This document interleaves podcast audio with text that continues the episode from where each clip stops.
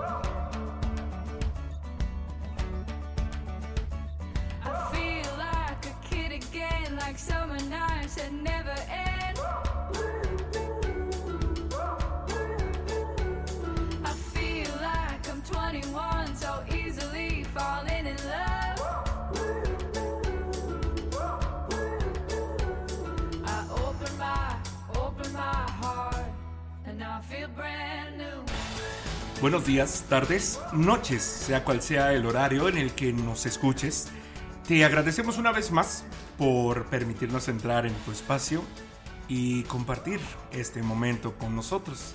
El, día de hoy vamos a darle paso a otro episodio de The Yellow Light. Agradecidos de que estemos aquí con ustedes, pues bueno, Adriano Franco, Jonathan Vicenteño y hoy tenemos una invitadaza estrella que ya eh, prácticamente ella inició también conmigo el podcast, entonces para mí es un honor que estés aquí. Adelante, saluda a nuestro público, por favor. por favor. Pues para mí es más gusto poder acompañarlos hoy. Mi nombre es Melba Zúñiga y será un placer poder platicar un ratito con todos ustedes.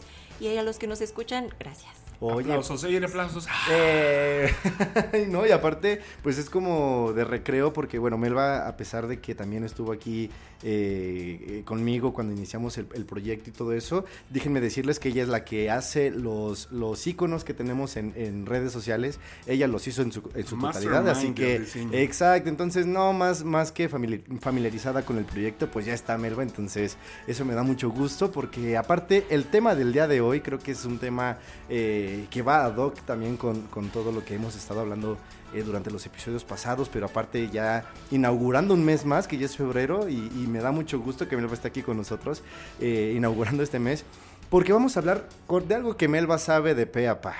Porque desde que es niña, supongo, eh, has tenido como estos dotes. A- Adelante, explícanos por favor qué es lo que haces. Sí, pues yo realmente me dedico a escribir, soy escritora, me especializo mucho en el área de dramaturgia, pero también escribo cuentos infantiles y mucho terror. Me gusta mucho el terror. No, y tienes unas obras increíbles ahorita. Sí. Ahorita estás en una que se llama Blanco, ¿no? Sí, justamente la voy a presentar la próxima semana. Estoy súper emocionada porque es de mis historias favoritas, porque mezcla justo como toda esta onda terrorífica, pero muy eh, enfocada a las ondas de cómo se desarrolla en la ciudad y en los pueblos de las personas que tienen estos choques culturales y son de aquí, son de allá. Entonces, sí, principalmente me dedico a eso, pero pues también actúo. O sea, no solo escribo, no solo me quedo del lado de, de la computadora, sino que también estoy en el escenario. Yo actúo desde que tengo 10 años, o sea, estuve en musicales, después ya en escuelas un poquito más enfocadas en otro tipo de teatro, entonces desde siempre dedicada al arte de la actuación. Ay, increíble, increíble porque... Debo decir que se siente un aura y una energía bien increíble. ¿eh? Sí, De no, verdad. y- y- Yo no soy mucho de esas y- cosas, pero se te, siente que te es dan una ganas pirinola. como de este, recitar aquí un, un, Claro que un sí, yo dije, o algo así, ¿no? Aquí está Melba, tengo que sacar mi mejor voz el día de hoy. Claro. Debe- debemos de, porque es como una audición Es prácticamente. lo que te iba a decir, parece casting. Me siento como en un Exacto. casting. Oigan, pero ustedes se preguntarán qué carajos tiene que ver la actuación con el tema del día de hoy. ¿De porque- qué chuchas vamos a hablar? Bueno, hoy vamos a hablar, el tema es, la vida no es un ensayo. Este- esta frase eh, se la adjudico a un musical que se llama The Prom, que eh, hay una canción que se llama Life is not a dress rehearsal, que prácticamente habla que pues justamente uno tiene que llegar a la vida con estas, eh, con estas herramientas porque la vida te pone en escenarios que a lo mejor tú ni siquiera tienes planeados estar ahí, ¿no? Y, y- y- y creo que es muy bonito que ahorita tengamos a Melba como dramaturga, porque creo que ella tiene muchas herramientas a lo mejor que nos puede dar o que nos puede com- com- como comentar de qué es lo que hace un actor, por ejemplo, cuando, cuando está, cuando tiene que salir escenario, ¿no? ¿Qué, ¿Cómo se prepara un actor, Melba? Bueno, es todo un proceso, o sea, cualquiera pensar ese como de subes al escenario, dices cosas y te vas, pero, pero realmente no. Haces lo tuyo y- Haces lo tuyo y ya. No, no, no, es todo un, un proceso de preparación desde... mm, Es mucho de in- introspección, o sea, tú ver dentro de ti, qué hay dentro de ti que le puedas otorgar al personaje, porque muchos dicen así como de, ah, la piel del, del oso, del lobo, o sea, convertirte en alguien que no eres, pero realmente le estás prestando tu cuerpo y tu energía a un personaje ajeno y debes prestarle tus emociones, tus vivencias. O sea, tal vez yo no soy una, en, en blanco justo trata de una enfermera que la asesina, o sea, tal vez yo no me dedico a la Ay, enfermería y no me, Ajá. no me expongo a ese tipo de, de entornos, pero le presto los momentos en los que yo he sentido dolor, los, momentos en los que yo he sentido tensión o preocupación por un familiar enfermo. Entonces es justo desde el trabajo de introspección, o sea, ¿qué le puedo prestar yo al personaje? ¿Qué le puedo prestar yo a ese personaje que, que me está viendo frente a frente y que yo sé que es muy ajeno a mí, pero que a la vez todos conectamos y todos Claro. somos cercanos de alguna manera con nuestras experiencias, ¿no? Entonces, desde ahí, y bueno, ya después es todo la onda de montaje, o sea, creo que es toda, toda esta experiencia de decir, ok, ahora, ¿cómo se mueve esa persona? ¿Cómo, cómo habla?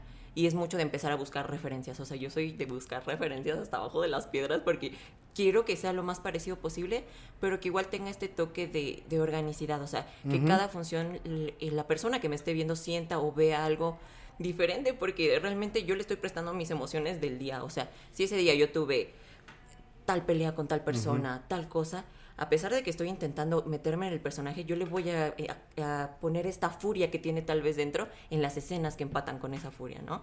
Entonces es, lo decía un maestro mío de teatro, es sentarse en la emoción.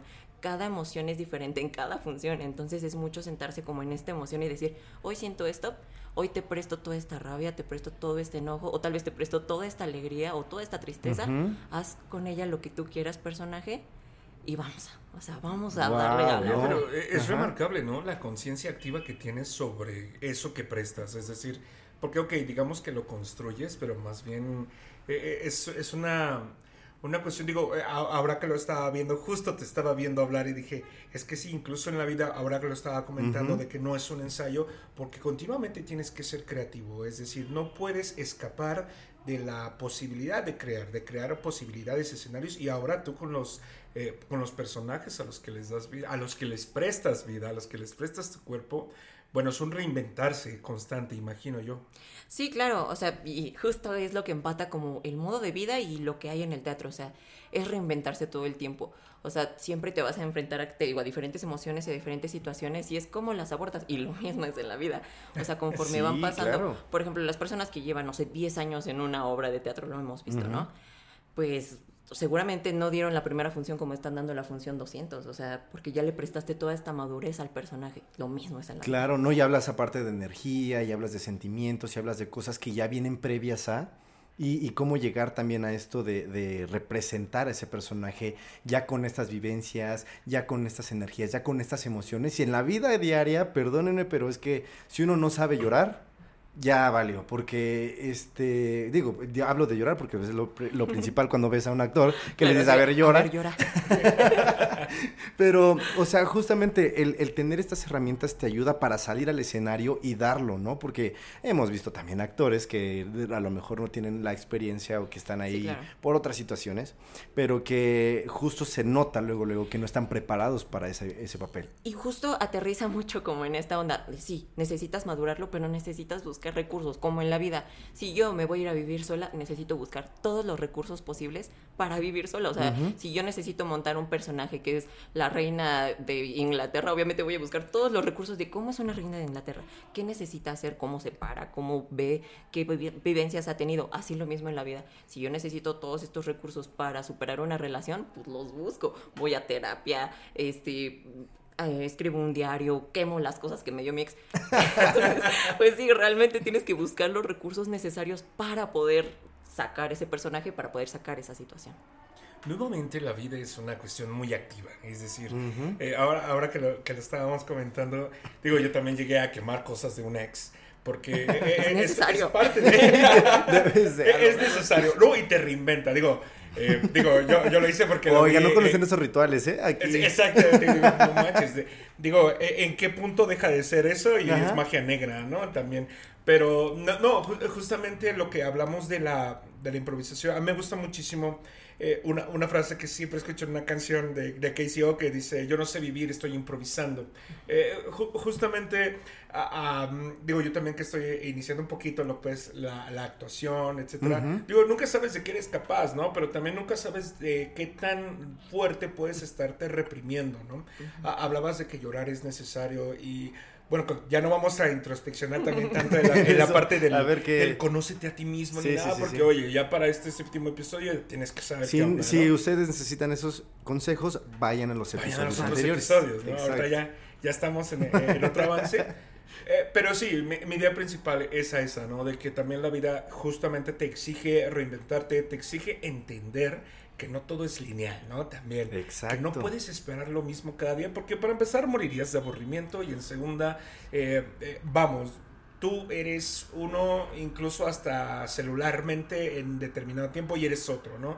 Ahor- Ahorita que lo decías de, de los actores, eh, me acuerdo mucho que, pues sí, de repente veías a un actor que llevaba toda la vida haciendo algo, pero ya no es la misma persona que inició, ¿no? Y ya no hablas de que es que ahora sabe más, es que ahora entiende más al público. No, no, no, también su experiencia vital le añade algo más al personaje que lo hace ya sea más rico, más orgánico, a lo mejor un poco más, más creíble, más entrañable.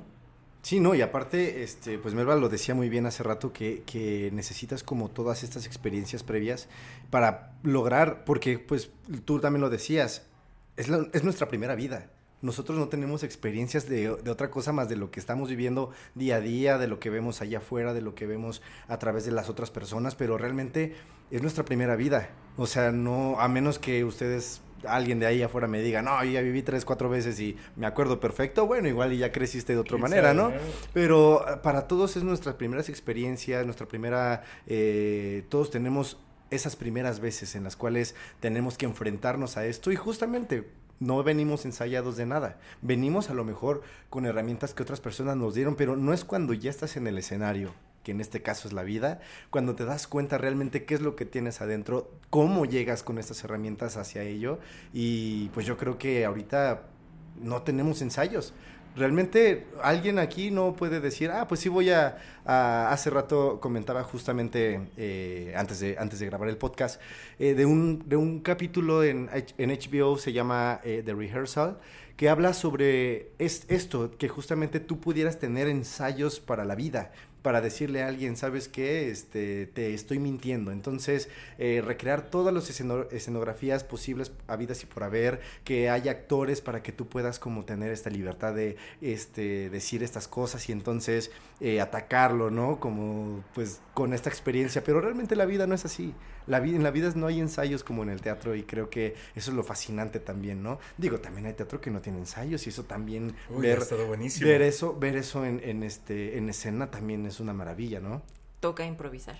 Exacto. Como en muchas situaciones en la vida te toca pues dar la cara que tienes en ese momento a la situación que tienes y así pasa muchas veces en el teatro. Me atrevería a decir que así pasa en cada función porque cada público es diferente, cada convivencia con los actores es diferente, porque tú estás en tu mundo, tú estás en tu mood, pero no sabes cómo viene la otra persona. Exacto. Tal vez todo el enojo que yo le estoy prestando a mi personaje es eh, la otra persona le está prestando toda la alegría, entonces es súper súper diferente. Sí, no, y el entorno, o sea, el entorno es muy importante porque al final de cuentas eh, sí somos seres individuales, pero estamos expuestos allá afuera con la gente que nos rodea, como dice Melba. A lo mejor no es lo mismo una función que tú llegues y que ves que la energía del público es la mejor, pues yo creo que te sientes más cómoda, eh, llegas a decir a lo mejor mejor tus, tus diálogos, si es comedia, pues a lo mejor los chistes pegan y todo el mundo se ríe, pero ¿qué tal si no? Público difícil. Y a veces que uno como persona tiene público difícil, ¿no? También. Exacto. Sí. de- sales a la Oye, calle y saludos a mi psicóloga porque pues yo de repente me viento unos stand-ups ahí muy buenos, no se ríe ni nada, ¿qué pasa ahí? Ay, ¿Por qué no te ríes? Dices, "Pues, hasta que Y tu ves". pícolo anotando. Sí, y yo, pero ¿por qué anotas ríete? ¿Por qué quieres- y te iba a decir, ¿y por qué quieres que tu psicóloga te ría- se ría de ti, no? Oh. y ahí viene la devolución, perdóname, no lo puedo evitar. Este, Vamos a tener una pausa porque vamos a necesito regreso. Como buen actor voy a llorar. No, es es que exactamente dice que que la vida es una... Ay, ¿dónde lo vi? Eh, la vida es una obra llena de malos actores, ¿no? Algo así estaba, es que una, una vez leí, no me acuerdo de dónde. Hay muchos muy malos. Pero uno Bueno, que otro que vale la refiero a la- pena, que es muy bueno. Ay, Y unos con unos papelones que Unos uno le da, no, hombre. Hombre, y hay gente que tiene el don para hacer el, el papelón, el, El del de villano, una ah. Mira, Ajá, fíjate, sí. yo siento que en la vida te puedes encontrar muchos personajes diferentes, pero es muy importante la intensidad que le pongas tú. Igual que en el teatro. Mm, ok. Siempre importa la intensidad que le pongas tú. A mí me gusta, y muchas personas me lo dicen, ¿no? Y yo siento que es un atributo muy bueno, ser intensa. O sea, a mí me encanta sentir la vida con intensidad y es lo que comparto mucho en el teatro. Porque lo doy todo, o sea, lo doy- en el escenario lo doy todo y en la vida lo doy todo como va, como viene, pero siento que es súper importante. O sea, puede presentarse de cualquier obra, cualquier personaje, cualquier personaje con el que compartas, pero si no le pones intensidad, se nota. y el público lo nota. Claro. Y en la vida es Sí, igual. en la vida es igual, sí, exactamente. Digo, yo, yo propongo precisamente ahorita que lo dijiste, eh, que hasta se nota en la vida cuando uno está ah, fakeando, actuando, ¿no? Sí. Cuando, cuando no eres, eh, vamos a decirlo, orgánico. Porque estaba leyendo eh, unos fragmentos de Stella Adler, es, este, bueno, desde luego una maestraza de actuación, y ella dice que el actor no se siente bueno hasta que realmente, el, o sea, que, que lo, la aceptación del actor sobre sí mismo no va a venir de afuera, ¿no? Ujú. Y lo primero que te dice, lo primero que tienes que saber de la actuación es que no se trata de ti. Entonces dije, wow, a mí me rompió también el crisma. Digo, yo Sí, que claro. apenas voy empezando y apenas me, me aventaron de ese libro. pero se me hizo súper interesante porque precisamente habla, habla como de la reivindicación de esta figura del actor, pero justamente extrapolando eh, la, la cuestión de, de, de que la vida es, es este teatro lleno de malos actores, etcétera. Eh, yo creo que como actor, como persona incluso, yo propongo así como la, la, la primera línea de avance de que uno nunca está completamente terminado. Eh, eso me costó a mí va- varios tropiezos durante la, la carrera, sobre todo porque uno piensa que ya llegó hasta cierto determinado punto, ¿no? Pero dices, no, amigo, de aquí se expande más la cosa, ¿no? Y, qué feo también cuando buscas eso, eh, bu- buscas el estar ya terminado o el determinarte para no soltar el control, ¿no? Eh, No soltar eh, esta necesidad de controlar o de, este, o de decir que controlas, porque la verdad el control no te sirve para otra cosa. No, o sea, no, y aparte, qué feo que aparte tú puedas, digo, o a lo mejor es la fantasía de alguien tener el control de todo, espero que no, y sí, sí, bueno, ya sabemos qué hay que hacer, Eh, pero, pero justamente el no tener el control de las cosas es lo que le da esa espontaneidad a tu vida, es lo que le da como esa, esa parte de, de, de tú decidir, de, de, de- tú, tú- tú tener ese poder de decisión y poder salir adelante y poder eh, solucionar un problema. O sea, si tuvieras el control de todo, ¿realmente estarías haciendo una buena obra de teatro? Pues mira, fíjate que justamente ay, yo soy una persona súper controladora. A mí me encanta que todo esté... Melba. Sí, es mi, Así, es mi así, cruz, así. es mi cruz, pero, pero me encanta así como de, yo, yo espero la confirmación de la confirmación de una cita. Ok, yo sí. espero que si planeo algo me salga así, pero ¿saben qué me ha Sí, enseñado sí. la vida? Que justamente Que no. no hay nada de eso. Eso, eso es una fantasía. O sea, no existe. Realmente la vida llega y como en el teatro, o sea, se te pre- presentan muchos, de repente muchas trabas, de repente se te olvidó este, la flor que necesitabas para darle al personaje y tienes que improvisar y no hay de otra porque se te olvidó en el camerino y ya no puedes regresar al camerino. Ajá. Muchas veces es así, se te presenta, no sé, la persona con la que pensaste que ibas a estar toda la vida, pum, te engaña. O pum, este, no sé, se tiene que mudar porque tiene un nuevo trabajo. Y tú ya habías planeado toda una vida con esa persona, ¿no? Y de repente es como de, ¿y ahora qué hago? Tengo que vivir solo, tengo que hacer esto. ¿Qué recursos voy a buscar? Y a veces es lo mismo en el teatro, ¿no? O sea, ¿qué recursos voy a buscar para, para poder abordar esta situación de la manera más amorosa posible? Pero igual dejarte llevar por el momento. Ok, la vida, pues, como dice yo, no tiene ensayo. O sea, se te presentan ciertas cosas y no hay manera de Sí, volver ¿no? atrás. A veces no hay manera de volver atrás. Y es que en todo momento estás tomando decisiones. En todo maldito momento y de manera inconsciente. Es decir, eh, no, por ahí decían, ¿no? Que el presente creo que dura punto tres milisegundos, una cosa así. Y en ese punto tres milisegundos tú estás tomando decisiones. E inconscientemente respiras, inconscientemente eh, te mueves, inconscientemente haces muchas otras cosas que eh, establecen ya una, una línea guía, ¿no? Pero eh, justo, creo que no hay no hay descanso, vamos, ¿no? Sí, creo ¿no? que no hay descanso dentro de esta parte, incluso descansar es tomar una decisión. Eh, no tomar una decisión es tomar una decisión. ¿no? sí, o sea, Eh, no sales, no sales de ese bucle. Eh, Es que la vida es paradójica en ese respecto y en la búsqueda del control nos encontramos que no tenemos en control de absolutamente nada, pero se puede aprender a gestionar las situaciones, ¿no? Eh, y yo creo que ahí, digo, reivindicando un poco pues, a este animal que es el ser humano, ¿no? Un poquito dentro de su experiencia vital, creo que gestionar, por ejemplo, el tiempo, a mí me choca, me choca llegar temprano, a mí me fastidia. Por eso llego temprano, por el enojo que le tengo a llegar temprano. ¿A qué me refiero? Yo me tomo mi tiempo. Paradójico. Ajá. Sí, es que yo me tomo mi tiempo para hacer mis cosas y de repente digo, ching, ya voy tarde. Ujú. Y, y llego tarde, pero mi enojo no es por llegar tarde, es por no llegar temprano, ¿no? Y, y ya, y me molesta a mí porque ya me siento culpable, sientes una carga sobre el público, ¿no? Vamos a ponerlo claro. así. Eh, entonces, digo, gestionar cuestiones como, no sé, imagínate, tú llegas el martes temprano de tu trabajo y te pones el pijama y mandas todo al carajo, ¿no? O sea, desde ese control podemos decirlo que no tenemos un control, pero tenemos una capacidad de decisión. Y eh, lo, lo que tú dices ahorita es ser muy consciente de en dónde estás parado, qué es lo que vas a hacer, cómo vas a resolver, qué recursos tienes. Digo, Yo- yo sé que suena mucho, pero creo que nos merecemos al menos conocer cuál es la capacidad que tenemos nosotros de responder a la vida. Sí. Justamente yo le digo así como surfear la ola. O sea, hay olas que vienen, híjole, con todo fuertes, que dices, esta no voy a salir, Ajá. chispas. Pero hay otras que son más tranquilas, o hay otras que arrasan con todo y te dejan en la arena sin traje de baño y sin chanclas. Entonces es como mucho aprender a surfear estas olas que, que trae la vida. Y lo mismo pasa en el teatro. Y justo eso es lo bonito, que, que ninguna función es igual. Ninguna situación de tu vida es igual. Todas son diferentes, No, todas te agarran en diferente punto de madurez, en diferente punto de tu trabajo, en diferente punto de tu creencia sobre el amor, sobre tu familia. Entonces, es lo rico de estar Sí, aquí. no, y aparte que- No, pero ¿sabes qué? Mira, Estar aquí, exactamente. Otras cuestiones que hay en el teatro y, y que justamente hablamos eh, metafóricamente eh, con respecto a esto es de cuántas, de cuántos actos quieres tu show. ¿Cuántos, ¿Cuántas veces quieres que haya un intermedio? Porque también está padre tener un intermedio. ¿Sabes qué? Mira, ya está saliendo esto todo muy mal, así que, damas y caballeros, vamos a cerrar un poquito el telón porque necesitamos un descanso, ¿no? Y es muy válido, como dice Adrián, tenemos tantas decisiones que hacer, eh, de repente ya tenemos situaciones que se nos van por completo de las manos, que ya de repente ya ni siquiera tenemos como esa seguridad de, de- de Claro, seguir. claro. Igual en el teatro hay oscuros. hay momentos donde dicen, aquí ya, cerró Sí, esta claro. parte, viene la otra. Ujú. Eh, prepárate Y porque prepárate, viene nuevo vestuario, nuevos personajes, nuevos escenarios, Sí, entonces eso nuevos es lo emocionante de la vida. Claro, es como la segunda temporada. ¿no? Exacto. Segunda temporada. Estoy Regresamos.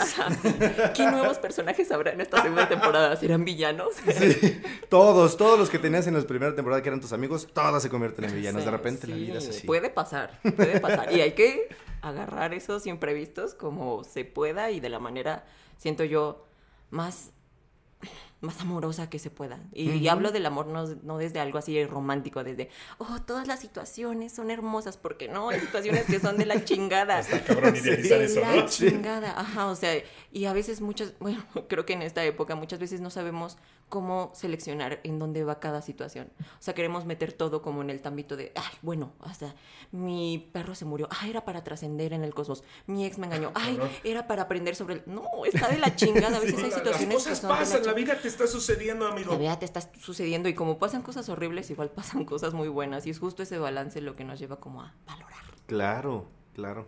Y, y- y yo creo que importantísimo, ya, bueno, lo hemos dicho sin decirlo, no todo lo que le funciona a los demás te puede funcionar a ti. Ujú. Eh, dicen ahí, mi abuelita decía, ¿verdad? Eh, uno no, ¿cómo dicen? No escarmienta en cabeza ajena, uno no aprende Ajá, en sí, sí, cabeza sí, ajena. sí, sí. Porque justamente, de ninguna manera, de, de- de ningún escenario, tu experiencia va a ser exactamente la misma que el otro. Puedes aprender de la experiencia del otro, que está muy padre. Ya hablábamos el, el escenario, digo, perdón, en el capítulo anterior, hablábamos en el capítulo anterior de que, eh, digo, abrirse con el otro, entender al otro es parte de, ¿no? Y, y es interesante porque también ver cómo se desarrolla la vida de los demás es muy bonito. Eh, y, hay, momentos en los que ya, a lo mejor eh, ya dejas de compartir cierto espacio, pero eso lo vamos a dejar pa- para otro episodio. Pero a, a lo que voy es precisamente eso. Muchas veces nos casamos con la idea de que nos deben de suceder cosas. El deben de. Te casas con la idea. Es que yo estudié. Mm. La primer pinche mentira que te dicen, ¿no? Estudia una carrera para que te vaya bien en el trabajo. Uy, económicamente. olvídate, Entonces, de, olvídate. bueno, nada más que me dijiste que me dijiste estudiar una carrera, güey, pero no me dijiste que vives en Latinoamérica, ¿no? Eso está muy perro. Está muy O, cuando- perro. o que estás en una ciudad donde prácticamente a la vuelta de la esquina hay una fila de 50 O te toca personas. nacer en un lugar donde no hay universidades, ¿no? y es la única o sea. manera. O sea, yo sé que hay otras maneras, pero eh, justamente eh, dentro de este guion que tenemos de vida, viene el, el guion de las determinaciones sociales, ¿no? De toda esta presión eh, exógena que, que llega, te oprime, te, te intenta definir en términos de una funcionalidad. Pero de repente, afortunadamente, muchos, y, considero que espero que, que muchos de ustedes entiendan que tu propia personalidad y tu propio criterio es muy importante desarrollarlo. Sí. Porque de otro modo, las decisiones que tomas van a ser en función de, digo, no, no es que esté mal, pero van a ser en función de cosas que a lo mejor no te competen a ti. No, por ejemplo, que es tener el mejor celular, ¿no? Que si buscar trabajo para tener una, eh, un carro, una casa, una familia, ¿no? Digamos, eh, esa es la fórmula que te venden, después entiendes que hay otras cosas, improvisas sobre lo que te sucede, ¿no? Porque también hay beneficios de los que no vas a disfrutar, hay gente que tiene más beneficios, pero dentro de la gran diversidad de oportunidades, creo que lo que acabas de decir, Norma, es increíble. Eh, le llamaban en la filosofía alemana amor fati. Es amor por el destino que tengo, es amor por lo que me está sucediendo. Y no este amor idealizado, porque de repente conozco gente que romantiza hasta las diarreas y eso no está padre. ¿Por qué Sí, harían no. eso? Y lo dije adrede, que bueno, ojalá estén comiendo. Ah, no es Ah, cierto. no. Provechito, ya, oye, ya van dos episodios, Adrián, que ya hablamos de eso. Discúlpeme. No. Pero supongo que no, perdón el público. No, pero, pero es justamente, es ilustrativo meramente, pero es justo no sobrepasarse. Una vez yo estaba escuchando que dice, sin ser cretino, agárrate al optimismo. Claro. Porque hay gente que quiere que le vaya bien a huevo. Es que, ¿sabes qué? Siento que como seres humanos, y claro, es súper natural y normal, creo yo, buscar seguridad. Siempre buscamos esa seguridad y ese control. Y lo que me ha enseñado mucho el arte es que eso se va dando, o lo vas creando, o en momentos no existe. Entonces tienes que agarrar como la situación que te esté pasando en ese momento. Tal vez en esta situación no puedo tener el control. O sea, de- definitivamente eh, me corrieron del trabajo. ¿qué voy a hacer? O sea, ¿qué va a pasar? Me está quitando una parte de control muy fuerte porque son mis ganancias, es con lo que vivo realmente. Lo mismo con las relaciones de amistades, de familia, o sea, siempre buscamos tener como algo seguro, que buscas pues, muchas veces casarte o vivir con tu pareja, porque buscas esa seguridad. Pero el arte te enseña que no siempre vas a tener esa seguridad, o sea, a veces va a haber situaciones que van a llegar, o sea, porque van a llegar, o sea, y, y llegan y son fuertes y son rudas. Y hay otras que todo lo contrario, son muy bonitas. Hay funciones que salen orgánicamente muy bien. Hay otras que tienes que chingar para que salgan bien, porque se te olvidaron ciertas cosas, porque al otro se le olvidaron sus diálogos y ahora tienes que pues, Retomar o algo así. modo. Exacto. Entonces tienes que improvisar sobre eso y perderte de esa seguridad falsa, porque realmente no, no, es- yo siento que es una ilusión, o sea, es lo que me ha enseñado el arte, pero, este, pues, a- a improvisar, es eso, yo, yo sí soy mucho de improvisar en la vida, porque mi parte controladora siempre es como de, voy a hacer tal plan, y sí, y tiene que salir así y así, pero la vez como de, "Mm, no, mi ciela, eso no, va a pasar, Te tengo otros cinco eventos en medio para que llegues a ese que tú sí, quieres. Entonces, no. como de, bueno, ok, esa situación que yo ya quería, que yo había creado, que pensé que dependía de mí, pues de repente no. O sea, de repente no. Pero eh, justamente voy a la parte de, tú puedes crear mucho dentro de tu historia, tú puedes crear mucho dentro de tu personaje, tú puedes crear mucho dentro de la obra, porque hay cosas que sí van a depender del 100% de ti, y eso es lo padre. O sea, lo que depende de mí, órale, me lo echo. Y lo, Y que lo no que no depende está, de mí, pues lo voy a abordar desde la manera que pueda, sin ser intrusivo con el otro. O sea, por ejemplo, si mi compañero se le olvidaron sus diálogos, no le voy a decir, ay, dilos, dilos. No, pues no, yo le improviso y, sa- y le saco otra situación o intento recordarle de una manera por abajo porque al final no depende al 100% lo que mi compañero se equivocó. Y muchas veces así pasa con las personas, ¿no? Alguien la riega, te hace algo malo o algo que tú consideras como diferente a lo que esperabas de esa persona y pues toca improvisarle sin ser intrusivo en su vida y sin decirle, ay, no es que tú tienes que cambiar esto para que me beneficies a mí. Sí, ¿eh?". claro. Pues al final es tu responsabilidad y como es mi responsabilidad aprenderme ciertos diálogos, yo sé que es la tuya y voy a intentar ayudarte desde mi lugar siempre y cuando te dé tu espacio y sepa que tú después te vas a tener que aprender tus diálogos. Tú después vas a aprender a tener que hacer esto, tal vez no conmigo, tal vez en otra función, tal vez en otra obra, pero vas a tener que aprender a hacerlo. Y es que es lo, lo hermoso del, del teatro porque en cine uno, el director corta, si algo salió mal, lo vuelven a rehacer y entonces queda un producto que al final de cuentas, pues se puede decir que es perfecto porque realmente se tomaron las cosas que se querían, los elementos necesarios y todo eso. Y en el teatro realmente, ojalá y, y los que nos están escuchando tengan la oportunidad de ir, si es que no han ido en, en algún momento de la vida, vayan a ver a Melba, está en Pachuca. Por favor. si están en Pachuca, si no, viajen desde donde estén, vengan a ver a Melba Pachuca. claro, vale Pero, la pena. pero justo está esto del error, del que, y, y como tú lo dices, hay un video hermosísimo que me gusta mucho, en, está en internet, pueden buscarlo, de Dana Paola dando una función de Wicked. En Wicked, antes de que termine la- el primer acto, Dana Paola sale volando y tiene que cantar pues, a poca madre hasta arriba, ¿no? Y- es como el, el punto este, estratégico de la obra que te deja como esa, esa la boca abierta. Entonces, eh, justo en esa función no voló. Entonces, ¿qué pasó? Bueno, pues Dana Paola sabe lo que costaba un boleto en ese entonces de Wicked. Ahorita están más caros. Pero en ese entonces, pues uno pagaba como 1.200, 1.300 pesos para ir a verla. Y verla no volar, o sea, la gente iba a verla volar. Iba a ver a volar. Pero ella solucionó y qué hizo, bueno, dijo, bueno, aquí no va a volar, pero va mi vocerrón. O sea, es creo que de, la, de, de las mejores interpretaciones de Defying Gravity que he visto en internet. De verdad, busquen el video, eh, se llama Dana Paola Don't Fly. Así, tal cual. Búsquenlo. Y justo es esto, ¿no? Agarrar todo eso, agarrar, dices, ok, no voy a volar. El público viene a ver eso. El público quiere, ¿Qué quiere puedo verme dar ahí. a cambio para poder llenar esos espacios que no estoy llenando? Y entonces, ¿qué voy a hacer? Bueno, les voy a, no les voy a dar el vuelo, pero les voy a dar una, can- una cantada que también los va a dejar con la boca abierta y que a lo mejor, eh, bueno, ya si quieren repetir el vuelo, lo hago otra vez, pero yo les voy a entregar esto, como dices tú, está en tus manos el tener esas, esas, este, ese control, ¿no? Un pequeño controlito que tienes ahí. No, y, y retomando, digo, a lo mejor yo siempre me voy contigo como abogado del diablo, pero eh, pensaba en la parte contraria. Es decir, esa gente, tú, tú lo dijiste, no, no hay que ser, am, digamos, ambiciosos con la vida del otro, pero hay gente que sí la es. Fíjate que me ha tocado ver en muchos escenarios gente que pierde control sobre sus propias decisiones, sobre su vida. Eh, los típicos, bueno, No, sí muchas- pasa. ah, es una figura alegórica en la sociedad mexicana. El güey que le está lleno de la chingada y te dice cómo de, debes de llevar tu vida. Porque siempre va a haber alguien que te dice cómo debes llevar tu vida. Y está más eh, involucrado en cómo lo haces tú que no arregla sus propias situaciones.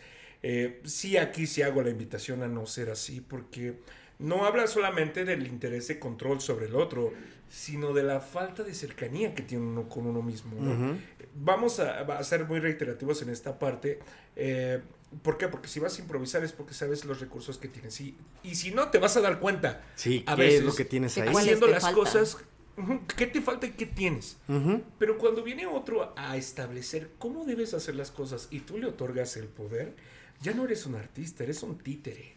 Mm, ¿Y Mira, cómo qué funciona buena... esa parte en el escenario, no? Sí. En el escenario de tu vida, quién te maneja, cómo te dirigen, realmente esa voz es tuya. Eh, digo, no, no es mi interés de, de- debatir o, o- o poner en contrapunto, porque desde luego teniendo el control de uno o el conocimiento de uno se logran cosas maravillosas y al fin y al cabo, como lo decíamos, una mala situación después va a ser un buen chiste pero justamente tiene que ser a título personal. Eh, ¿Por qué? Porque al final de cuentas no considero yo, al menos en mi esquema de valor, decir es que no pude por ti, por ti, por ti, por ti. O sea, al fin y al cabo la decisión siempre estuvo en ti, ¿no? Claro. Pues mira, lo voy a abordar un poco desde el teatro porque No, estamos y- haciendo esa Porque analogía. soy especialista porque- en eso y soy muy buena y porque, Y aparte porque así, soy- así es el podcast ahorita del teatro. Y porque creo que eso estamos hablando. En cada obra hay un director. Siempre va a haber un- alguien que te dirige porque tiene la experiencia y siento que, no sé, tal vez me veré muy romántica, pero siento que al principio de la vida los directores son nuestros papás o las personas que crían, que nos crían, que nos enseñan las bases como de cómo son los valores, cómo es esto. Entonces siento que ellos son gran parte de la vida de los directores. Pero después solo se quedan como espectadores porque ya saben que nos dieron las herramientas. Y cuando un actor ya sabe que tiene las herramientas, sí hace falta que lo dirijan, pero ya no como al principio, porque ya sabe cómo sacar cierta emoción, cómo hacer este cierto este no sé, personaje, o sea, ya sabe cómo abordar las situaciones porque ya le enseñaron eh, la técnica tal o la manera de proyectar la voz tal, entonces ya tiene todas esas herramientas. Ya es un poco más libre, de repente necesita que le echen tantito en la mano, pero ahí empieza cuando te encuentras a otras personas que tal vez no te dirige- dirigen, pero sí te enseñan. Esas personas te, te enseñan cómo es su manera de actuar. O Claro. sea, y me refiero a una obra de teatro y también a la vida. O sea, yo, por ejemplo, de Jonathan he aprendido muchísimo como esta onda de no tomarse todo tan en serio. a veces. Sí, soy muy... O sea, siento que, que yo a ve- a veces me, yo me voy mucho al coco, o sea, y estoy tracatra, tracatra, tracatra, tracatra, y Jonathan es como de, relax, Pues ya pasó. disfruta, ya pasó Sí, eso. soy muy relajado. Entonces yo he aprendido un montón eso. Y pasa en la actuación, o sea, yo hubo compañeros en los que, les digo, yo al principio del teatro era súper controladora. Si hacía una obra de una manera, quería que la siguiente saliera igual. Y de otros aprendí que no, que era necesario como explotar la emoción que tuvieras en ese momento. Y así era más rico, o sea, mucho más rico verlo, porque no, no, el, la persona que te fue a ver hace 15 días, si quiere verte de nuevo, no va a ver lo mismo. Y es como de, wow, esta persona es capaz de, de expresar diferentes cosas. Entonces siento que en la vida hay un director principal, te enseña las bases, y luego hay personas que te van enseñando cómo enriquecer esas bases que ya te dieron. No, y es que justamente tú lo dices, el teatro te enseña. El teatro también, o sea, por algo estás ahí en el escenario. Y, digo, ahorita lo estamos viendo en forma metafórica, pero por algo también sales al mundo, por algo también estás allá afuera, por algo te levantas temprano, vas al, al metrobús, metro, tomas tu camión para llegar a tu trabajo. Al final de cuentas, todo el mundo, y lo decíamos en el episodio eh, antepasado, la gente te está viendo. La gente te está viendo y la gente espera de ti a lo mejor algo, ¿no? O, tiene una perspectiva de ti, como tú decías, eh, la personalidad que tú eh, emanas a través de tu personaje, que es tú mismo, eh, pues eso también hace que la gente de allá afuera eh, te vea y vea como tus avances, que vea a lo mejor la persona que eres, porque eso también les ayuda a ellos a decir, te quiero como mi personaje secundario, te quiero como Sí. mi, mi, este amiguito de, de- de travesuras, porque eh, veo que cumple las, las, las expectativas de ese papel, ¿no? Y, y a veces nosotros entregamos esas expectativas o entregamos como esas, esos permisos, por así decirlo, de, de, de traer actores a nuestra vida que, que queremos, con los que queremos hacer una buena obra. Y a veces uno no sabe también qué tipo de personaje nos va a tocar, ¿no? Yo lo he Y- pensado así, fíjate que una vez dije, bueno, a muchas cosas no, pero, pero a mi gente sí que la elijo.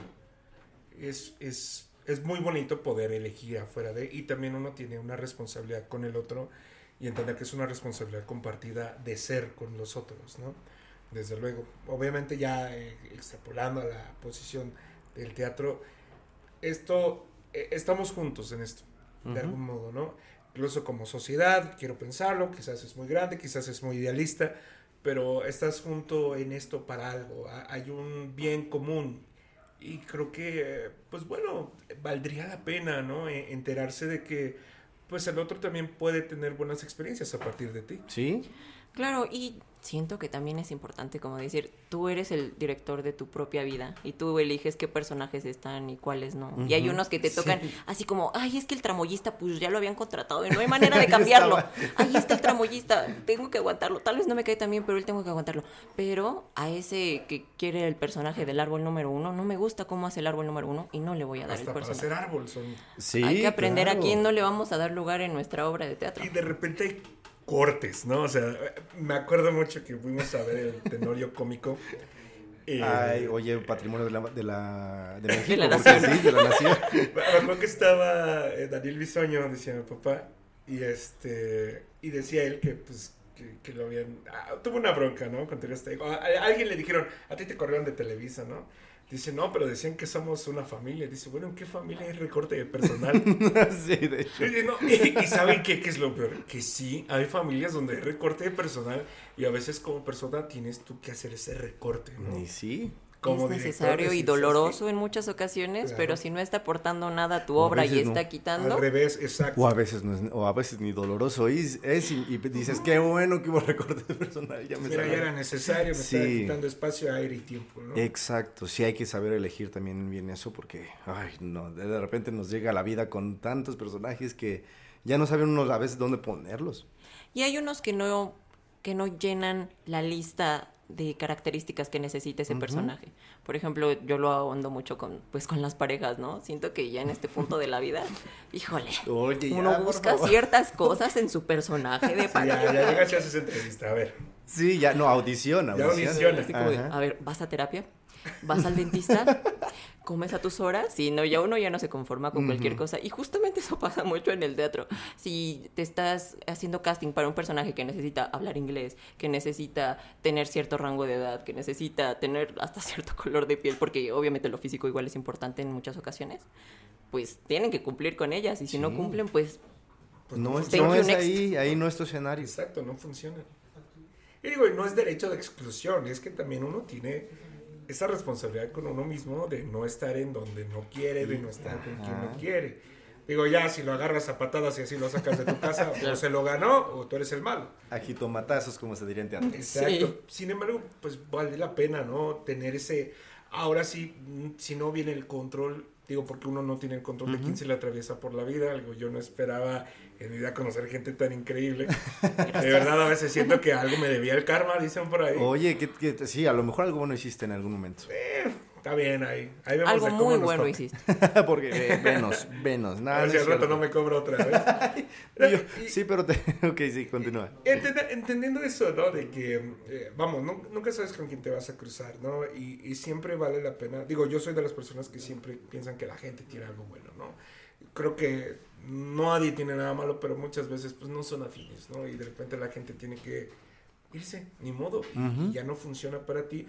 Pero porque estoy consciente de lo que yo necesito, busco o de lo que me hace bien, ¿no? Eh, muchas veces esta poda de gente que hacemos, esta pues eh, eh, es como un cambio de paradigma, ¿no? Sí. También dentro de uno mismo. Yo antes era bien desmadroso, me iba de relajo, no, te juro, eché a perder mis 20 años, o sea, pero no me arrepiento. Sin embargo, sí, pues exacto. mucha gente con la que yo me llevaba entonces, pues todavía no, ya no, ya no son parte de, de, de esta temporada, ya no, ya no están en esta puesta en escena, la verdad. Y es necesario, es decir, yo cambio, no me voy a quedar en los 12 años, este, y, y, bueno, la vida está sucediendo, ¿no? Y quiera o no, crezco, ¿vale? Si es bueno o no, la verdad es que ni es el tema, porque al fin y al cabo, vamos, lo, lo único, yo, yo me acuerdo mucho que en vez de decir que cumplo años, dice, yo no envejezco, yo me descubro. Ok, Órale. muy bien. Entonces, de- dentro de esa búsqueda dices, bueno, pues Ay, es y que- suena mejor, oye, porque sí. Sí, suena, suena más sé bonito. cómo, ¿no? Yo también soy descubriendo. Seguramente lo escuché en una canción, pero este es que es muy distinto asumirte como algo que se está consumiendo que como algo que se está construyendo. Sí, ¿cuántos Ya. descubrimientos cumples este año? Varios. Y creo que, creo que de- dentro de estos descubrimientos tienes que aprender a saber qué castings debes tomar, qué castings no debes tomar y a cuáles ni siquiera te tienes que acercar, Sí. porque no son las obras en las que debes estar. Y así Claro. igual con las situaciones, o sea, qué situaciones estresantes o enojos o ciertas cosas me pude evitar. O sea, ya siento que uno crece y ya hay cosas y situaciones en las que no se quiere ver envuelto, pero otras en las que sí Sí. y lucha por, por estar en ese casting, por cumplir los requisitos, por aprender a tocar el violín o aprender inglés o aprender lo que sea que necesite el casting. Pero hay otras de las que nos tenemos que alejar porque no son los personajes mm, que necesitamos interpretar en ese momento. Tal vez en cinco años, en diez años. Yo tomo el ejemplo justo de, de la actriz de, de Anastasia. Pues, yo trabajo para una revista y justamente me tocó ir a la rueda de Dávila. prensa. Ay, Sí, ella. hermosísima. Justamente decía que ella hizo la audición para ese mismo personaje, creo, años atrás, y que obviamente no lo llenaba. O sea, que hubiera sido imposible para ella estar eh, haciendo ese personaje en ese momento. Pero que años después ya tenía las herramientas para hacerlo. Y ahora, pues, está triunfando No, como y- debe.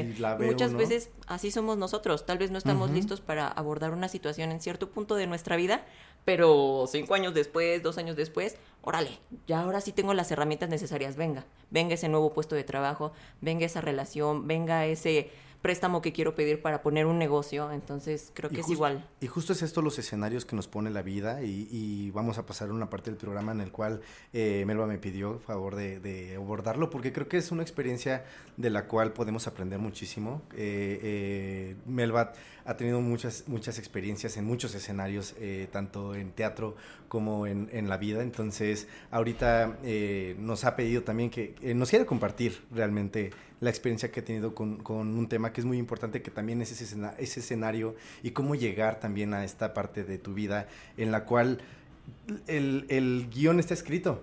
Las acciones están escritas ahí y que eh, es algo que a lo mejor tú no esperabas y que es algo que a lo mejor eh, no tenías como contemplado, pero están ahí y entonces cómo actúas a través de eso, ¿no? Claro, bueno, lo decía un cantante que me gusta mucho. Uno no puede evitar su destino. Uno a veces no puede evitar que haya ciertos puntos de la obra que vienen y que no podemos evitar porque el, grio- el guion está escrito. Entonces no podemos saltarnos a la siguiente escena porque no tendría sentido. Y entonces siento que justo en esta etapa de mi vida tuve que vivir este proceso porque había algo que debía aprender. Y muchas veces esas partes del guion llevan al personaje a crecer, el clímax, ¿no? El punto más alto en el que dices, esto ya no se va a solucionar, esto no va a tener solución, pero siempre vienen nuevas cosas. Entonces yo justamente le pedí a Jonathan que habláramos de esto porque de lo que les contaba, hay imprevistos que vienen y hay que tomarlos de la mejor manera y como podamos. A mí el año pasado me diagnosticaron cáncer, entonces fue como una, una noticia súper fuerte, ¿no? Porque son esas cosas de que nunca te preparan en la escuela ni en Sí, ningún no. punto de tu vida. Y llegan y dices, pero esto me armó mis planes, esto me armó lo que yo quería hacer, no sé, eh, la relación que quería tener ya con mi familia, porque quería ir a visitarlos más seguido, pero ahora tengo que ir al hospital. Sí, Pero ahora claro. tengo que ir a mis citas de esto porque tengo que cuidar de mí. Entonces Ujú. vienen como todas esas situaciones adversas que dices, híjole, es lo que tenía que vivir el personaje porque si no pasa por eso no va a llegar al final que quería. Y siento que muchas veces así nos pasa en la vida, que vienen esas cosas que decimos, no voy a salir de esta, o sea, de verdad que no voy a salir de esta, pero hay más en el guion. Y es increíble descubrirlo. Sí, tenemos todavía, el director todavía no dice El director corte, todavía no dice corte. Sí, Entonces, exacto. hay que. A mí me ha llenado mucho como tener esta expectativa de qué viene, ¿no? O sea, yo siempre digo que a mí no me molesta que me cuenten el final de los libros porque yo quiero saber cómo sucede, ¿Cómo cómo, pasa, Exacto. cómo llega a matar a ese personaje, cómo se llega a enamorar. Entonces, cuando yo dije, híjole, este no va a ser el final de mi historia. Este no es el final de mi historia, no puede ser porque la vida me, me tiene más. Estoy segura de que la vida me tiene más, Ujú. pero tengo que pasar por este proceso para poder llegar a ese otro punto de la historia. Exacto. Y si no transito este proceso, no, no transito esta escena, no voy a llegar a ese objetivo que yo tanto quería. Ujú. Y es tan humano, o sea, te estaba escuchando, me acordé mucho de, de una frase, nuevamente seguramente es de filosofía alemana, pero... Los libros este, raros que lee Adrián. Vamos a hacer una lista. Dice cómo, cómo supera eh, el humano su, su tragedia y habla de que la única manera de superar la tragedia es atravesarla. Porque la haces tuya, a pensar, a pesar, digo, lejos de romantizarla, es, es realmente incorporar tu vida a ti Ujú. vamos, ¿no? Y como tú lo dices, yo tengo que reconfigurar mi vida. Digo, esa postura es, yo creo, una gran fortaleza. Es decir, tengo que reconfigurar mi vida porque sí, sí, sí, pero yo sigo aquí. Y mientras sigamos aquí, hay cosas por hacer, hay decisiones que tomar. Como en un escenario, supongo que el show debe continuar. Sí, no, demasiado. Esa es una frase muy típica de teatro, muy tradicional, la cual, pues sí, lo que uno quiere decir es que pase lo que pase, esté la parte que esté, tú continúa hasta que de plano ya te digan hasta aquí. Ya que ya no sigas porque ya, ya es un cagadero. Justo, vamos, ¿qué vamos a hacer? Apagamos luces, cerramos telón, volvemos a abrir. ¿Cómo lo hacemos? Entonces ahí es como eh, iniciamos este show otra vez. Eh, digo, Melba ya lo, ya lo, ya tiene tiempo con esto, ya, ya ha transitado muchas cosas, ya ha visto este lo que tenía que ver a lo mejor. Que ya en este punto también ya, ya empieza a notar también el, el- esa luz de que ya está regresando otra vez el escenario, ¿no? Claro, y se habla mucho, digo, lo digo desde teatro, como este viaje del héroe. Este viaje que tiene tu personaje a través de la historia y tiene que pasar por esas etapas porque tiene que pasar por ellas. Nadir. No va a haber un aprendizaje si no pasa por ellas. Entonces es cierto que muchas veces la vida es así. O sea, si no nos enseña ciertas cosas, no vamos a llegar a otros puntos, a tener cosas que queremos. Yo, yo lo abordo como mucho, les digo, con, con la experiencia que estoy viviendo en este momento porque siento que yo no hubiera llegado a ciertos lugares, a ciertas personas y a cierto conocimiento si no hubiera pasado esto. Y no lo veo desde una manera romántica así de, ay, Sí, qué claro. bueno que me pasó, es increíble. No, sí, no, y ¿Por de qué acá no? arriba, sí, sí, sí, es sí. horrible, o sea, es horrible, pero sí he llegado a madurarlo y a decir, está bien, tenía que pasar, tenía que ser, tenía que llegar, pero hay más. O Eso, sea, madurar. Madurar es creo que la palabra correcta para eso, porque al final de cuentas, como dices tú, son situaciones en las cuales te sientes de la fregada eh, eh, y justo el romantizarlo, justo solamente es como querer cubrir el sol con un dedo y eso realmente no es lo que queremos, no es lo que buscamos. Lo que queremos es, ok, el guion decía, eh, se abrió la mañana el día tal y ahora este, estás muy cansado, entonces que tienes que vivir con esa instrucción que te da la vida. Pero sí, justamente es como, les decía, sentarse en la emoción, porque muchas veces yo quería como englobar esto de, es una buena experiencia, tienes que verla desde la mejor manera, tienes que hacer esto para sentirte bien. pero hay momentos en los que el cuerpo no da para eso. Hay momentos en los que tu personaje no da para eso y necesita un descanso y se va a camerinos durante 10 minutos. Sí. Mientras otros personajes siguen actuando, van al camerino, también te ven así de lejitos o se acercan a ti y te dan un vasito de agua, pero al final tú estás en el camerino, tú estás en tu pausa, ni modo. La vida también tiene pausas, el teatro también tiene pausas. Entonces hay que aprender a pausar y decir, ok, esta no va a ser mi parte, pero ahorita en 10 minutos regreso a la obra. Justo creo que el mérito está en vivir una vida genuina. Eh, hablamos de la organicidad en, en el teatro, hablamos de eh, la naturalidad de las emociones, de transitarlas, de prestar tu cuerpo, tus emociones, tu experiencia a un personaje también, ¿no? Que está escrito desde una mente que también imaginó toda la vida de esta persona. Y, y creo que al fin y al cabo, incluso con todas las cagadas, con todas las cosas bonitas, con todas las cosas random, con las cosas que incluso no te dejaron nada, el vivir una vida genuina creo que es un gran mérito en el hecho de decir, mira, yo me equivoqué, yo. Sí, yo lo intenté, yo. Eh, es decir, no, digo, vamos, yo sé que la gente forma parte de nuestra vida, pero el entender que todas las decisiones fueron tuyas te deja una satisfacción muy bonita. Por ejemplo, yo, yo lo puedo extrapolar un poco con la cuestión de cuando decidí ir a vivirme solo. Pero realmente sí, todas las cuentas estaban pagadas, a mí no me gusta endeudarme con nada, pero yo no tenía ni un quinto para hacer las cosas que quería hacer. Pero por otro lado dije, no le debo ni un calcetín a nadie. Nadie tiene el derecho de venir a decirme aquí, a molestar mi paz, porque yo no le debo a nadie nada. Y el interés de eso fue, pues es que me escuché a mí mismo, ¿no? De, Sí, de algún claro. modo, eh, uno quiere, digo, y está bien, tú lo dices tal cual, hay directores que llegan y en un momento te sueltan. Y, y me acuerdo muchísimo que decía, es que quiero, que ten- quiero tener un maestro, quiero un, un- un mecenas, ¿no? Alguien que llegue y me dirija eh, en algún modo, porque sí, uno se siente sin estructura y a veces es necesario, pero vimos gente que no la tuvimos. Y, y yo, yo me considero en ese aspecto, porque yo también, yo, yo me sentía el apestado del salón.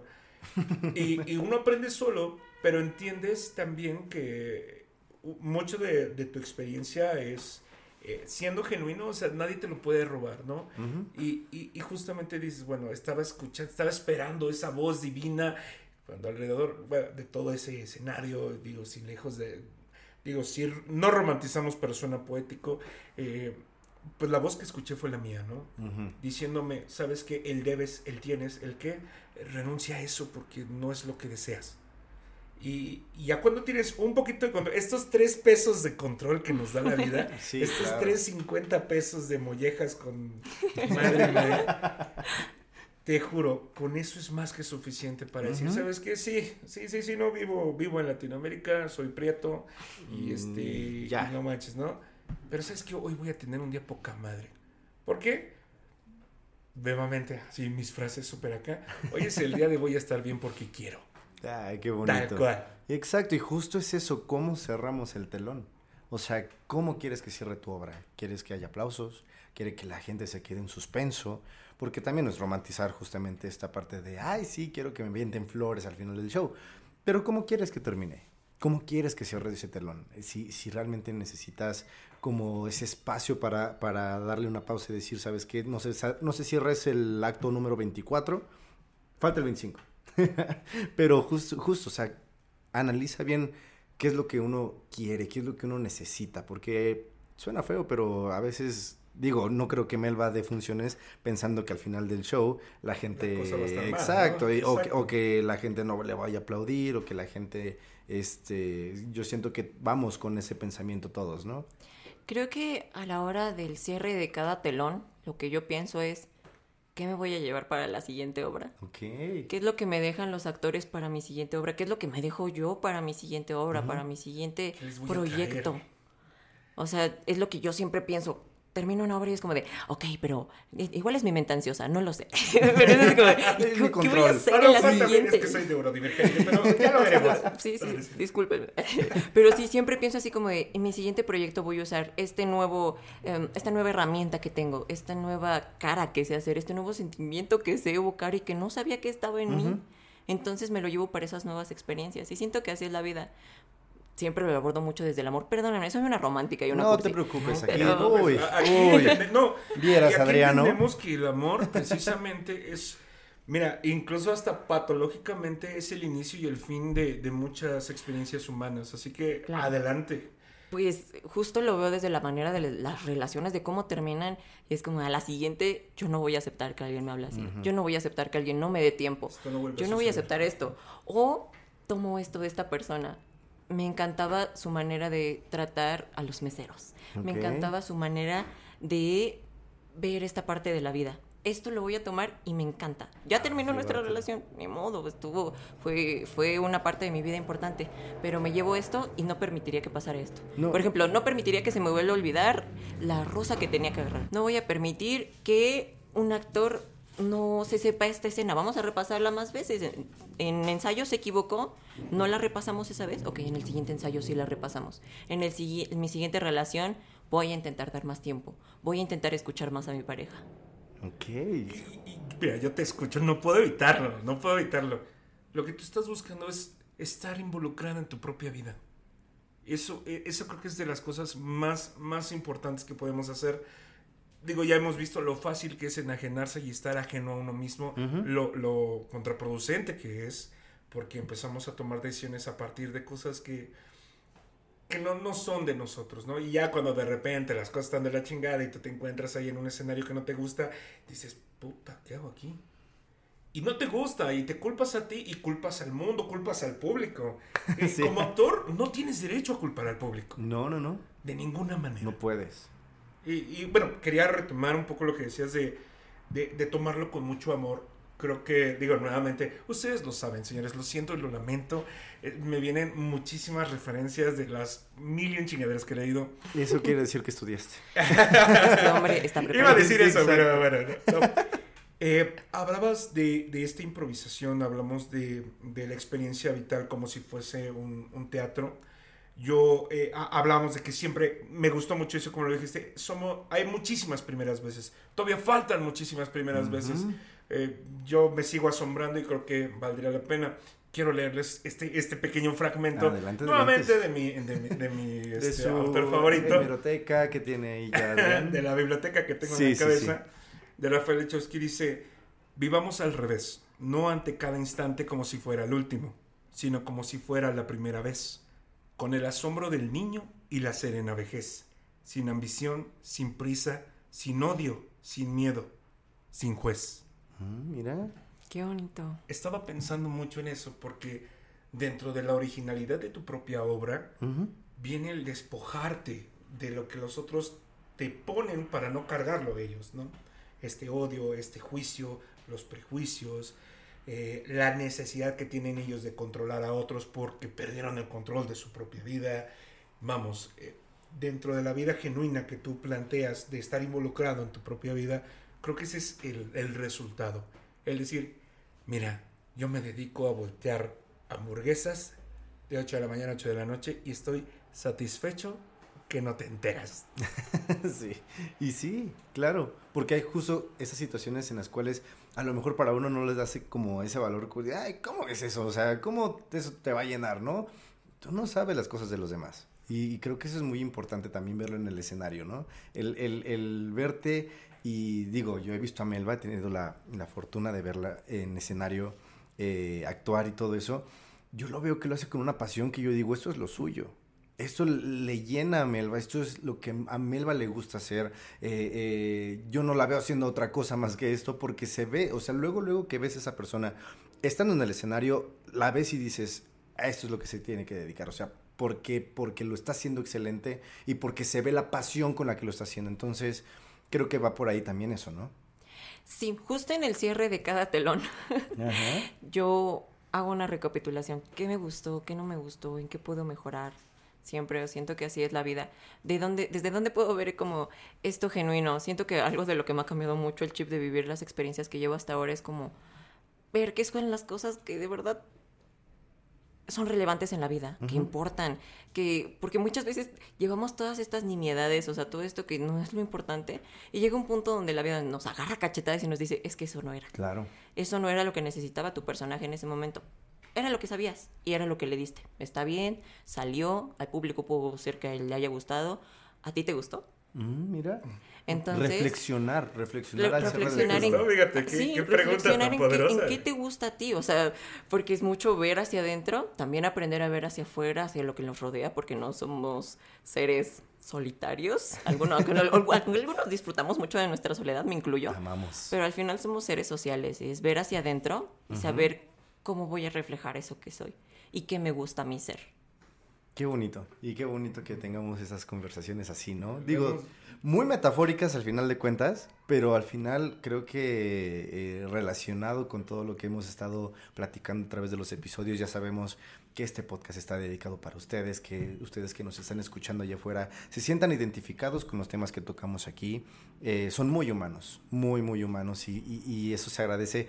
Eh, realmente aquí, de verdad, cuando estamos con un invitado, se siente una llamita así como de, de este como de, de chimenea, así tan bonito, es, una, es un ambiente muy padre y, y creo que eh, justamente es lo que queremos transmitirle a ustedes que están ahí escuchándonos eh, mientras están en el metrobús, mientras van al trabajo, mientras están en el gimnasio. De verdad escríbanos para saber en dónde nos están escuchando porque es muy bonito es- eh, leerlos, es muy bonito ver que de repente en Instagram nos llegan notificaciones de alguien compartió la historia de, de- de que está este, escuchando de Yellow Light, eh, sus mensajes todos los leemos, de verdad les agradecemos muchísimo. Agradecemos a Melo por estar el día de hoy aquí en, el, est- en este episodio. increíble, de verdad. Sí, de verdad. Es la primera invitada oficial. Ya tuvimos a, a Valeria, el episodio especial eh, que estuvo aquí con nosotros, pero bueno, invitada que ya este, viene como a compartirnos una experiencia y algo. Eh, creo que es muy bonito. Ojalá y más gente se anime como tú a venir al, al podcast. O- ojalá tengamos eh, oportunidad de tenerte de nuevo aquí contando otras cosas. Ya, ya, ya hemos platicado que vas a regresar. Entonces, eh, pues esperemos todo eso, ¿no? Con todo gusto, a mí me encantó poder acompañarlos, compartir, filosofar un ratito y claro, yo encantada de regreso las veces que quieran. Si a mí algo me gusta en la vida es hablar. Entonces, Ay, Ya perfecto. Ah, son dos. Aquí tenemos a Adrián. Y Bueno, yo a mí también me gusta hablar, nada más que soy un poco más técnico. No sé. Yo tengo mis, también este, mis habladurías ahí medio este, descompuestas. Adrián las tiene un poco más eh, eh, eh, mejoradas, pues porque él es, es psicólogo y aparte tiene todavía un referente este, fresco. Yo ya me se me olvidó. Claro, voy a No, ya decir se me sí, olvidaron a mí. Por pura, por pura educación voy a decir, sí, sí, es cierto. Pero no, más de, de no quedar repente estoy aquí y de repente que le digo, que le digo, que le digo. No, no, no, de verdad, ha sido muy natural y me gustó muchísimo también compartir contigo, Melba, Jonah. Siempre es un gusto estar aquí también en Malva Studios. Y es muy, muy padre, de, de verdad. Creo que eh, este espejeo que hemos visto en Mm. estos últimos capítulos, lo hemos visto hoy. Oye, y agradecer a Yané que siempre que estamos aquí en el podcast nos hace unas palomitas deliciosísimas.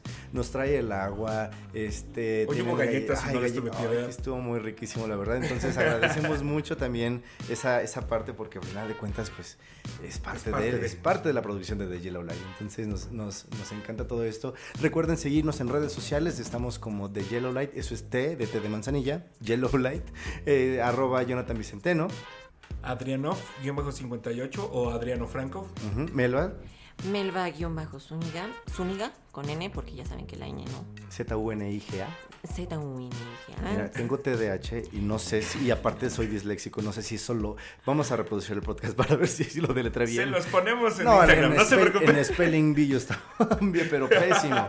Pésimo en el Spelling Bee, pero qué bueno que sí es así. Eh, sigan a Melba, de verdad, eh, tiene muchos proyectos, eh, aparte de proyectos teatrales. Melba les puede pintar que su bonita este, chamarra de, de- de mezclilla, les puede hacer unos hermosos aretes, les puede hacer ilustraciones para que su pareja, digo, ahorita ya estamos en febrero, entonces aprovechen porque pues viene el 14 de febrero y que mejor un regalo artesanal hecho por ti. Por favor, aprovechen, apoyen a los artistas locales porque ustedes pueden llegar a pagar mi renta. Entonces, por favor, por favor, apoyen Miren, a no, artistas directo, locales. ayudar a directo. cumplir mis sueños. No, No quiero que compren paguen mi en renta primero. ¿no compren sabes? artistas locales, por favor.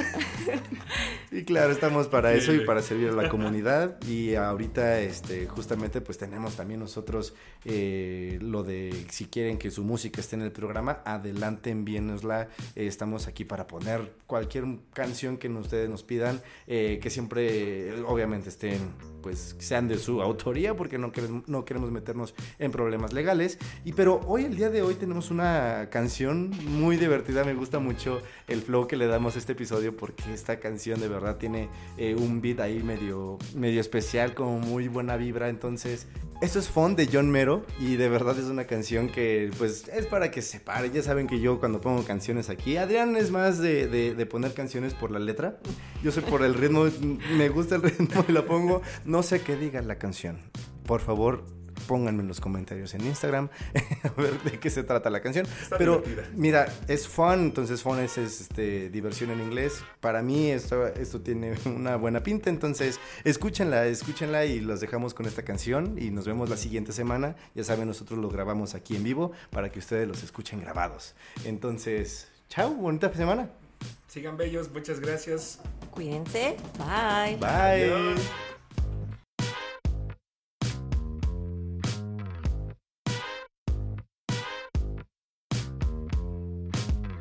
Can help it if we really just came to party.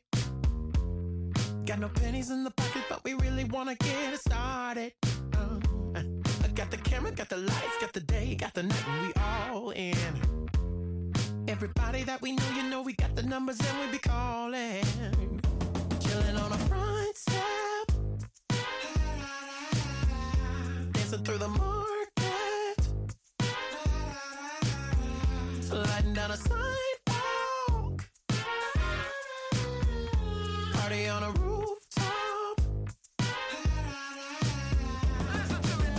Don't hate us just because we're looking for fun. Hey, don't hate us just because we're looking for fun. Who are you looking at? Equal opportunity, you know you're just the same as me, and everybody gotta cut loose. Living unbelievably, no reason to be hating me. Happy is just something you choose. It don't black or white, cause we all feel the same tonight. You know that I'm just speaking the truth. Equal opportunity, you know you're just the same as me, and everybody gotta cut loose. Chilling on a front step. Dancing through the market. Sliding down a sidewalk.